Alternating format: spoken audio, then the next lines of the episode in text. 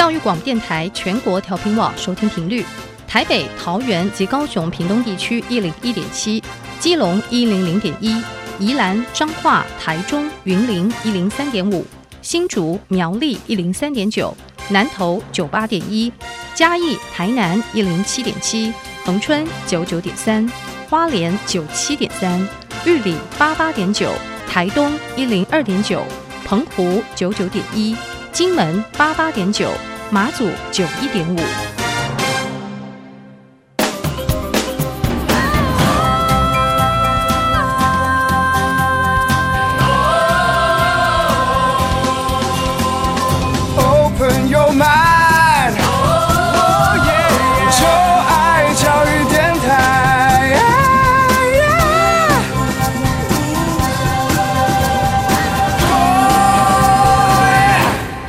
在节目开始，邀请各位听众朋友们，可以在各大的 Podcast 平台订阅教育广播电台音乐播客秀。你只要在 Google Podcast、Apple Podcast、KKBox 或 Spotify 等平台搜寻音乐播客秀，为我们按赞订阅，同时呢，五颗星的评价哦。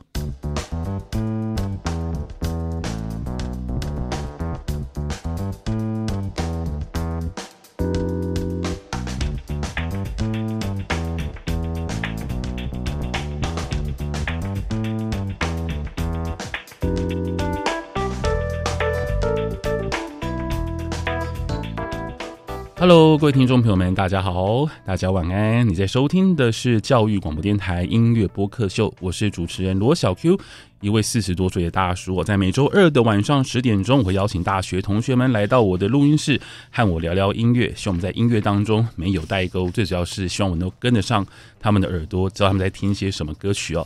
那今天很开心，我的录音室邀请到两位新同学，分别是永宁跟宇俊，嗨，两位好。Hello，各位听众朋友们，大家好，我是永宁，我现在就读国立台湾师范大学华语系。那现在我通常最常听的音乐就是独立音乐，还有古典音乐。哇，独立音乐跟古典音乐这两个差蛮多的耶，就风格差有点多。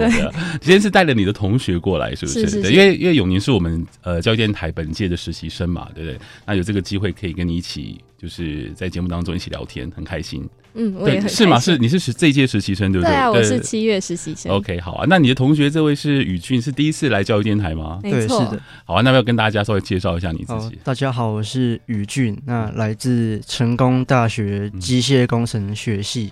嗯。嗯很欢迎你，特别从台南上来。哦，对，刚刚因为这是一个很难得的经验，嗯、就是录 podcast，、嗯、而且又是跟音乐、跟电影相关的。是啊，这真的很开心呢，邀请两位年轻的同学来到我的节目当中。而且一开始我在跟永宁讨论今天节目的时候，其实你说要开出就电影相关的这个主题的时候，我还蛮好奇你们会开出什么样的歌单跟什么样的片单给我。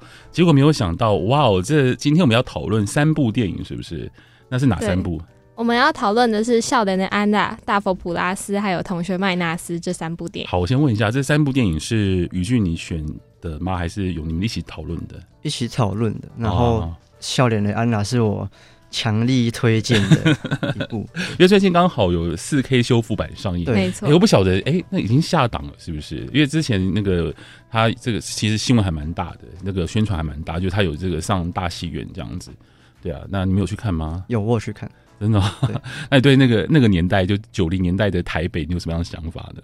嗯，我觉得是这这一部电影给我的意义，主要是就是我从从小会听我爸在讲说他高中或是大学的时候的社会的样貌，嗯、然后因为只是靠言语就很很难去想象说那个时候的画面是怎样。嗯、那笑脸的安娜就刚好是。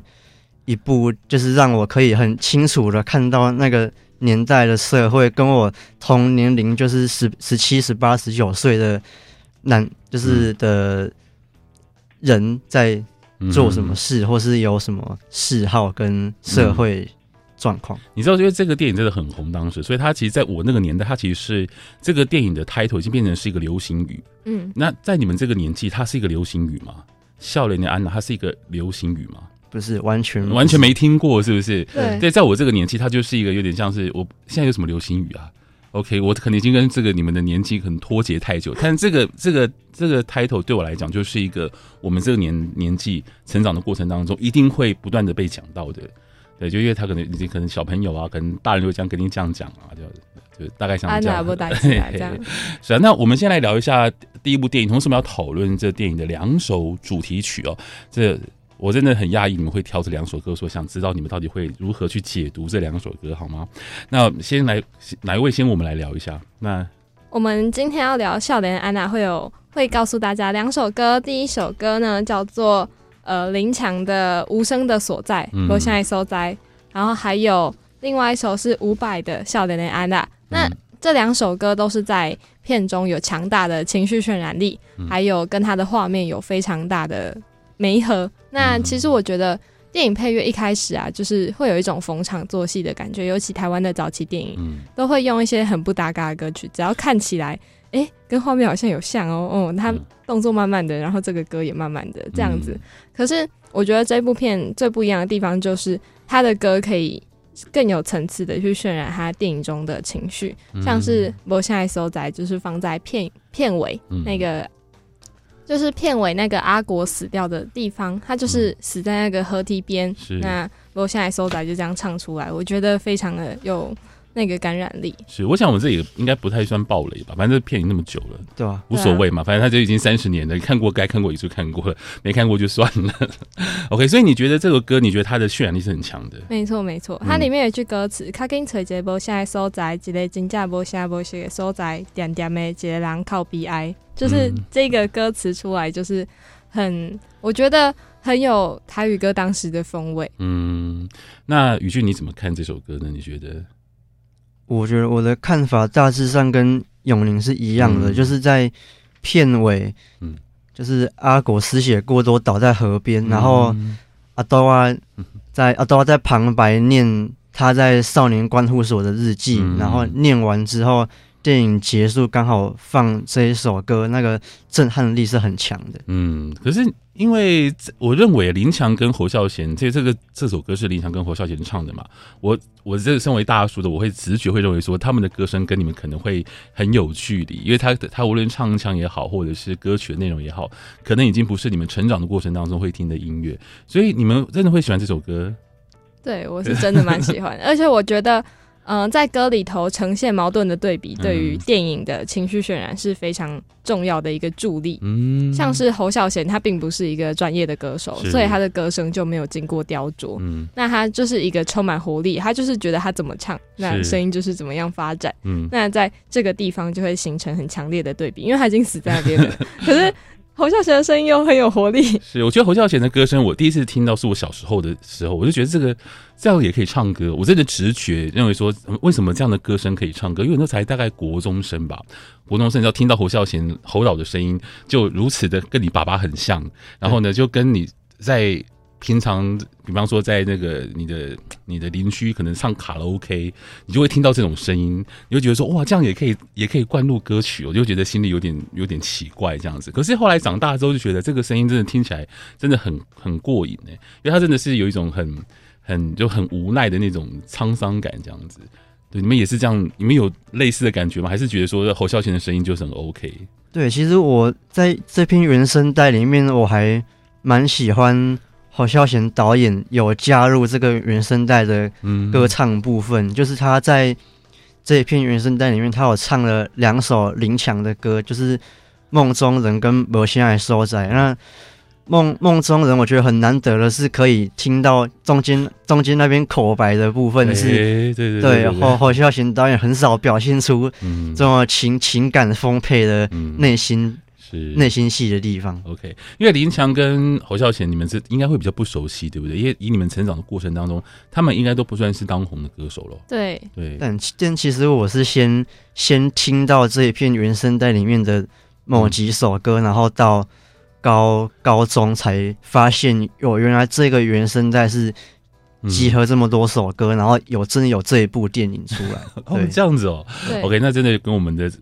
这个过程很不一样。我因为我们是因为这个电影非常红，然后我就去买电影原声带。然后我小时候买电影原声带的时候，我记得是国中生买那张 CD，觉得好难听哦，就不喜欢。你知道国中生其实对这种音乐，你会觉得，你知道那那时候我们在听的是那种，就是跟你们可能在听 K-pop 是一样的，还没有办法那么多的感觉。对对对对，可是长大之后就很喜欢。所以我觉得他会对我来讲，他是一个长大过后会喜欢的东西。所以你们那么年纪这么轻，你们就会喜欢上这样的音乐，我觉得很不错。那另外一位这个吴俊霖，就伍佰，你们应该就比较熟悉了吧？我应该是我比较熟悉。对啊，那你要来聊另外一首歌吗？应该算这个主题曲嘛？对不对？对对对。那这首歌曲是就是同名的主题曲，就伍佰的《笑脸的安娜》。你们之前有听过这首歌吗？就在看电影之前。其实这是电影原声带里面我第一首听到的歌，是我大概。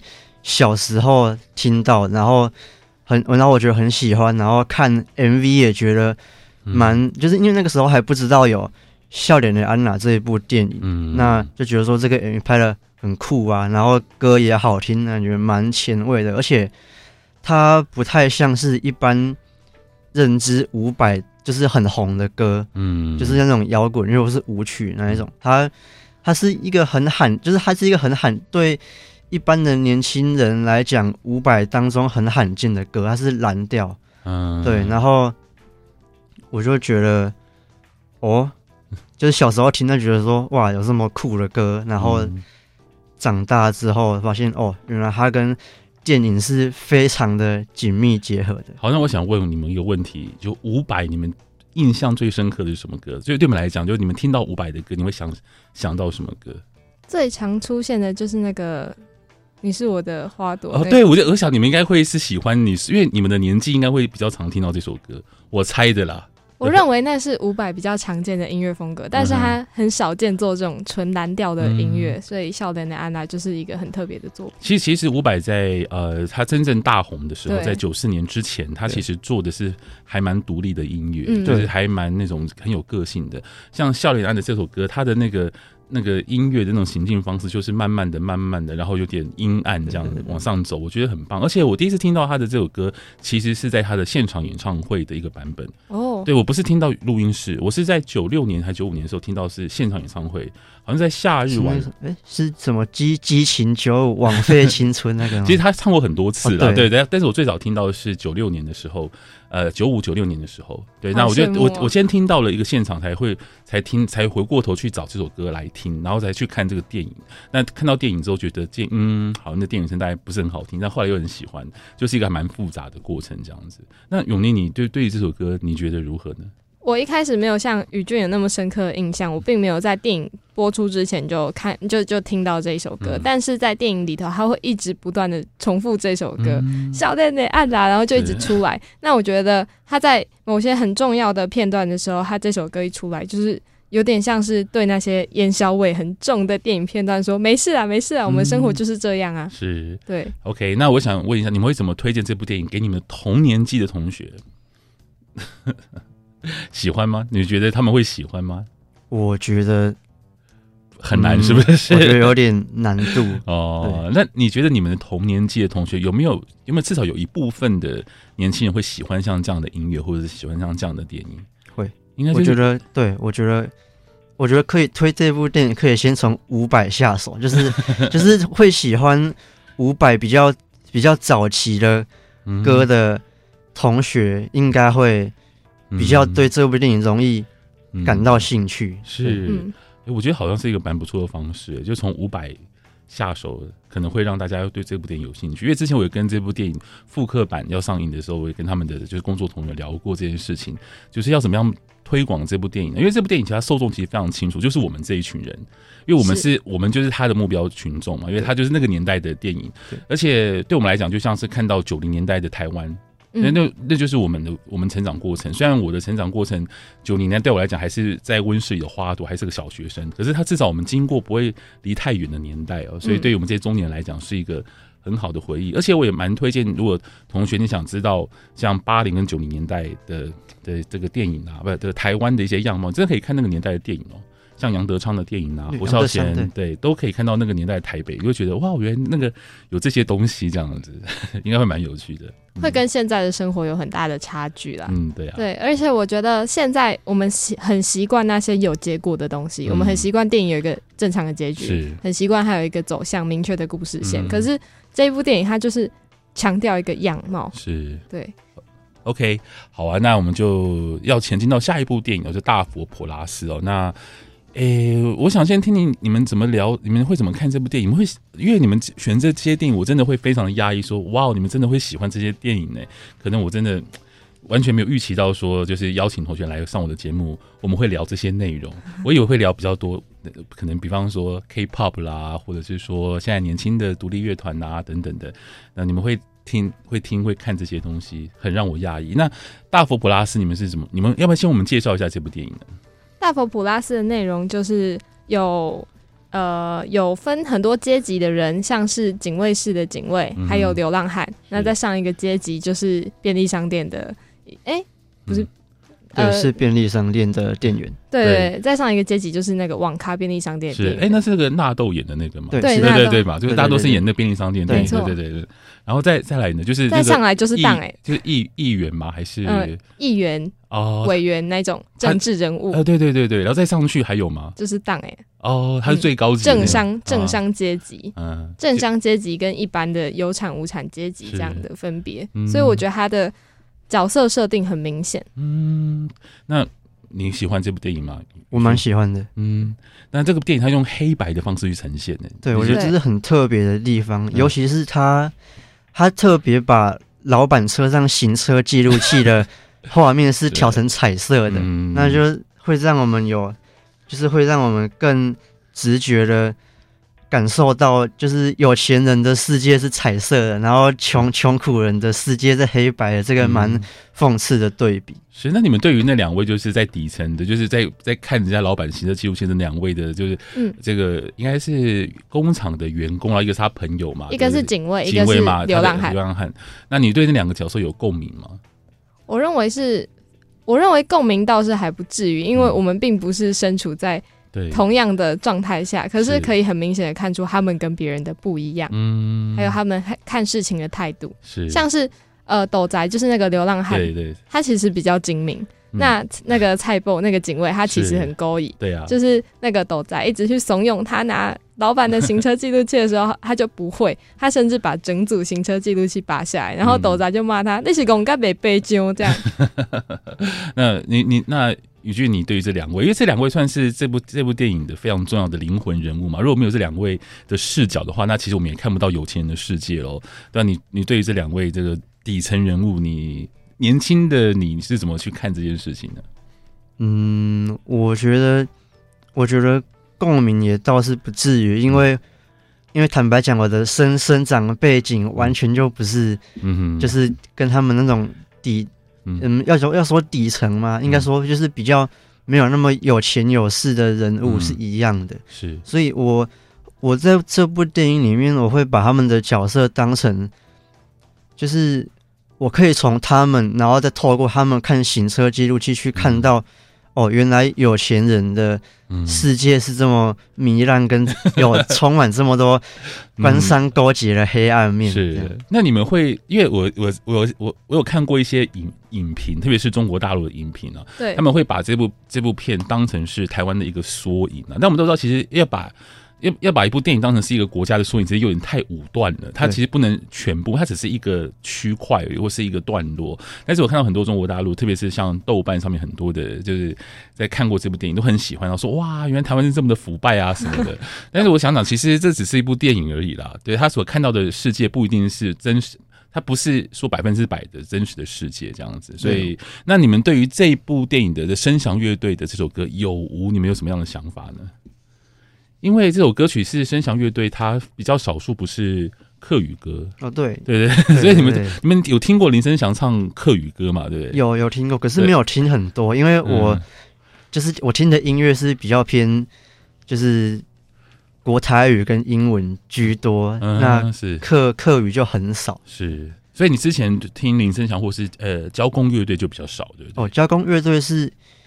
更少，因为我只有听过这个名字，但是没有仔细去听说他的专辑或是歌。是哦，那你那你听林生祥唱台语歌曲，你第一次直觉你的感想是什么？嗯，其实我是先透过《有无》这一首片尾曲，然后才认识到林生祥跟生祥乐队、交工乐队。哦，那这样很棒哎，有一个管道可以让你认识这个台湾的传奇。对，对我来讲，我觉得林生祥就是九零年代的台湾最重要的民谣歌手，因为他的地位就差不多就是就是这样，就是一个非常有就是有个性。然后呢，就是如果没有了他，你会觉得好像台湾的音乐好像少了一块的那种音乐人这样子。那这首歌曲他非常少数，不是以客语。不是他的母语演唱的歌，这样，所以如果以我的角度来看，又很熟林生祥的客语歌，所以我一开始会觉得有点不太习惯，因为语言的转换其实会差蛮多的，因为语言本来就是一个不同的风格嘛。对。那永林你呢？你你你熟林生祥的客语歌吗？我其实也是很少听客语族群的这些歌曲。嗯、那我。我也是比较常听台语歌跟中文歌，嗯、还有日语歌。我最近也蛮喜欢听日文的。哦，真的、哦，日文歌，而且、啊、有有有机会再来聊起日文歌好了。好啊、我们现在来聚焦在这一首生祥乐队的《有无》。那你你会怎么听这首歌呢？其实我会先从词去看它的意境，因为这一个电影它就是不断的在强调有产阶级、无产阶级、嗯、有钱、有车、有房跟没有。嗯、那你有那些很多彩的生活，跟没有那些很多彩的生活，所以我觉得这部电影一直在探讨有跟无之间的差别，还有有的人会怎么样去反应，无的人会做什么样的事情。嗯、那这首歌有无，它就是一直在去提问无啊不无啊不。嗯、那虽然都没有在讲每一个问句。他到底是真的有还是真的没有？嗯，然后也没有去说他们最后的结局到底是什么。可是他们就是很无奈的呈现每个有的人的真实状态，还有每个无的人的真实状态。所以我觉得《有无》这首歌曲可以为这个电影创造很大的反差，嗯、然后再加剧它那个层次的影响力。是，那这部这首歌曲其实有入围那一年的金马奖最佳年度歌曲，但不很可惜输，最后好像是雷光下。那那一届雷光下拿下，不过也一样都很棒啊，就是得奖与否只只是锦上添花而已，是我没有办法定义一首歌曲的这样子。好啊，那大佛普拉斯，你们你们觉得是这几年台湾最棒的电影吗？最棒吗？其实我一直都不是很就是很喜欢去挑选说最喜欢的，嗯、或是最棒的，或是那你排前三名，我也我也不太喜欢这、嗯、这这一类的东西，因为嗯，因因为我觉得说。我喜欢的东西是，嗯，比如说，嗯，我喜欢的东西是一个群体，或是说这好这好几个东西我都很喜欢，但是要硬要去排名次的话是很难排的。就是你，因为你如果比如说你五个很喜欢的东西，五部电影你很你都很喜欢，那你要排出第一名，嗯，已经就会有第五名。那我就说，那第五名真的比较不喜欢吗？好像又没有。哇，那你很你很不适合当评审，因为评审就是要挑出第一名啊！你对我我们当评审真的很辛苦，有时候当评审就觉得哦啊，挑出第一名或挑出得奖者，你知道那种那种压力其实就很大。因为有时候挑出最棒的实在是太武断了，对，很难去评断那个高下。是因为我看网络上很多人讨论说，大佛普拉斯跟啊、呃、这个阳光普照是这几年台湾最好的电影啊。嗯，那我觉得就大家可以。用自己的观影角度去看这些电影会比较好，就不一定说要去看影评怎么说这样子。嗯，好。不过因为接下来这部电影呢，因为我们聊了大佛普拉斯，那同学麦纳斯，它其实是一个应该算系列电影吗？我觉得它是一脉相承，一脉相承，因为它一个是 plus 嘛，一个是 minus 嘛，对，对。那大佛普拉斯跟同学 minus，OK，那我们来听听看，就是你们会怎么？因为我们接下来要介绍的就是同学麦纳斯，对不对？那这是这部电影，为我们聊一下好吗？好。同学麦纳斯，就是啊、同学麦纳斯说了很多中年男性的焦虑，嗯、他们就是卡在一个不上不下的社经地位。是我之前看过一个影评，就是说大佛普拉斯是完全针对底层社会，或者是完全针对某一群人，嗯、但是同学麦纳斯就是他就像是你平常骑车就会在路边看到的上班族。对，agree agree，就是这样子，没错。对，所以我觉得他的受众其实。我觉得应该是要从心里头去判断，说他的受众到底是谁，嗯、跟你你的感受到底是什么。嗯，那宇俊，你诶，你你又会喜欢这部电影吗？同学麦纳斯，对我蛮喜欢的。哦，真的，因为他跟你年纪完全不一样诶。对，你你你二十岁了吗？我呃，今年底满二十，但 是还未满二十岁，对。但这些人都大概，这些人应该是跟我比，可能比我还要年长一点点的年纪耶。所以你会未满二十岁，你会喜欢一个中年男人的一个故事，这样子，是吧？因为因为多少还是会对未来有点焦，就是那种焦焦虑感跟彷徨感，然后就刚好这部电影的有一个角色叫做点轰，就是那个、嗯、就是那个保保险嗯保险业务吗？是对。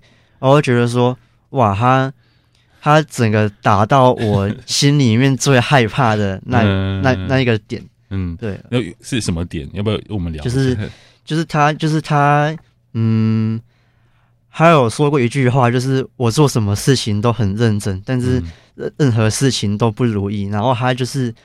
他就是会在停，就是上上学停红绿灯，然后在旁边骑一台很破的一二五，然后穿衬衫，然后流流流着很多汗的一个业务员的样子，然后我就知道说，哇，嗯，就是一个四十岁的，一个四十岁的人，就是大部分就是长这样。然后我因为我其实是跟他的个性是比较像的，就是会觉得，就是会觉得说，为什么就是要。上位就一定要讨讨好，就是上司啊，然后就是迎迎合，或是呃，应该说言不由衷嘛，或是就是有点双面的感觉，就是你要演很多戏啦，就是社会化，这叫社会化。对对对对，那社会化其实不见得是一个很舒服的事情。他其实是一个很很直很冲的人，他对别人讲话都很直白。嗯，对。哇哦，这个因为其实大佛普拉斯的，我们可以比较一下这两部电影。因为大佛普拉斯他的角色，大家可能比较平常不太容易会去接触到，因为他是非常底层跟非常高层的两两两个体量。可是同学麦纳斯就像是刚好把中间那一块补起来，对，所以我觉得这也是他他的他的评价没有像大佛普拉斯这么爆炸性的回响，因为同学麦纳斯他因为大佛普拉斯他会。会让人感觉到很戏剧性、很讽刺性的对比，是因为我觉得是因为它的底层，它只有它只有把底层跟高层拍出来，嗯、然后它这两个又很密切的在做对比，是所以大家就很容易感觉到那个戏剧张力跟整个现实的呃、嗯、反差。可是同学麦纳斯他刚好就是把中，就刚好就是把大佛普拉斯中间那一段普通人，就是像。像呃，刚刚小龟老师有说，就是中国人怎么看《大佛普拉斯》这一部电影？嗯、我觉得同学麦拉斯是真正最最可以代表台湾大部分老百姓的生活的。对，我可以感受得到你心里面对这个部电影的热爱，这真的很有感触哦。希望你的未来绝对不是像同学麦拉斯这样子，一定是的。那我们还剩一点时间，我们稍微聊一下，你们喜欢左水溪公社吗？喜欢，真的，他是我那个年代的乐团的。你们喜欢浊水溪公社？它是一个表演性很强的一个乐团。那他们，我之前有看过非常多他们的专访，因为我很喜欢他们的很强烈的音乐风格，嗯、还有他们很直白的强调他们的价值观。嗯、是。那像是之前那个，他们就有反那种黑金政治，或者是。呃，一些同性恋等等的议题，嗯、那我就觉得哇，这个乐团好勇敢哦！哦，对，他们在很早的时之前，他们就已经在台湾的乐团当中，他们是非常左派的一个乐队，理论上是非常左派的，然后非常的本土的乐团，这样没错。而且他是在我小，就是我开始听独立音乐，他就已经是很有名的乐团了，所以有点像是你们的父执一辈会听的的乐团，所以你也喜欢宇君？我蛮喜欢浊水溪公社，其实我我之前有在。呃，YouTube 上面看看到一个，就是他们之前在他们很都很年轻的时候，然后现场演出的画面，我就觉得很震撼。哇，原来是可以这样乱丢东西啊，然后就很就是觉得说摔乐器啊，对对，摔乐器啊，然后然后上下，然后台上台下互丢东西，然后还有办法把这个专场演 演完，我觉得很强。哇，我真的非常开心，就是我们那个年代的乐团还可以打动你们。我觉得蛮开心的，我真的，我真的打从心里觉得非常开心，真的，你们会喜欢左水溪公社这样。好，那今天我们其实时间也差不多到了尾声哦。那今天非常谢谢两位来到我的录音室，我们来聊了三部电影，就是《笑脸的安娜》、《大佛普拉斯》跟《同学麦纳斯》。那这三部电影大家如果没看过的话呢，记得赶快去看。好，那今天非常谢谢两位，我们下次见喽，拜拜，拜拜。